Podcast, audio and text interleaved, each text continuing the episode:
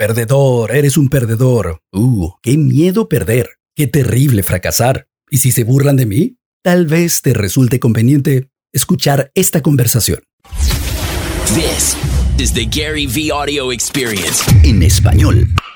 Creo que eliminar el mérito y demonizar la competencia fue un error. Creo que tenía buena intención, que los padres no querían que lloraran los hijos y se sintieran mal. Pero los estamos entrenando a que llegar en el lugar 18 es lo mismo que el primero. Eliminar el mérito no lleva a felicidad, te lleva a un estado muy infeliz. Entonces, es curioso lo que a mí me impulsa. Ambición, competencia, ahí voy. Se siente muy rojo. La bondad sobre cualquier otra cosa, incluyendo a esas dos que dije, muy azul, ¿sí? Y es porque es morado. Y ahí es donde está mi alma ahora. Para el mundo, porque creo que mucho de lo que yo soy, en lo que me convertí, era de mi mamá, mi ADN, mis circunstancias. Llenaron todos mis vacíos. Hace miles de millones de años se llamaba el camino del centro. La idea de que estamos tratando de ir a la izquierda, a la derecha, no, es el del centro. Y lo que estabas diciendo de eliminar el mérito, creo que uno de los mayores retos es tratar de eliminar el dolor temprano en la vida. Totalmente. Porque te vuelves frágil. Correcto. Y me impacta mucho que no nos damos cuenta de que esa fragilidad se esparce con la limitación. En la escuela primaria me caían a golpes todos los días. Porque yo era el único niño indio, el único obeso en la escuela, entonces me golpeaban todos los días. Y fue por lo que yo pasé, como tú.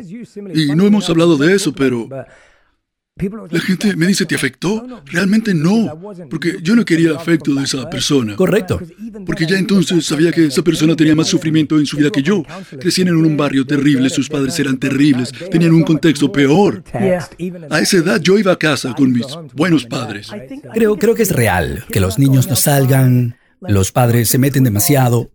Lo entiendo, como dije, con buena intención, la mejor intención. Pero creo en eso, lo creo. Creo que demonizamos perder cuando perder es lo mejor. Para mí, la escuela me dijo que yo iba a ser un fracaso. Todos los adultos, en todas partes, amigos de padres, maestros, vas a recoger basura. Era lo que decían en los 80, vas a recoger basura. Primero un gran saludo a la gente que recoge basura, ¿ok? Pero ese era el cliché, 84-87. Ok, yo decía, genial, voy a recoger basura. Es como que únicamente era la universidad, college, calificaciones. Entonces eso, y además yo competía todo el tiempo. Yo siempre estaba compitiendo. Y cuando compites mucho, pues estás perdiendo, pierdes mucho. Yo lloraba. Lloré desde los 6 a los 12 años, cada vez que perdía. Videojuegos, damas, uno, fútbol, porque odiaba la sensación.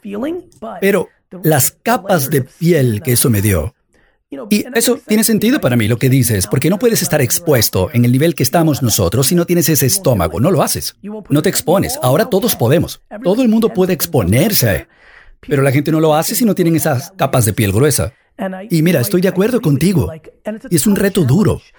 Pero necesitamos que los niños se sientan cómodos perdiendo. Sí, estar cómodos en la incomodidad, aunque no estén perdiendo aún, estar cómodos en la incomodidad. Pero nos fuimos totalmente al otro lado, especialmente si hay dinero. Si la familia tiene algo de dinero, eliminado completamente.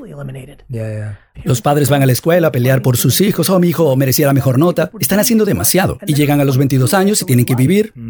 Llegan al mundo laboral y dicen, hey Gary, yo debería ser vicepresidente de esta compañía y tienes cuatro semanas aquí. Y yo, era tu propia empresa.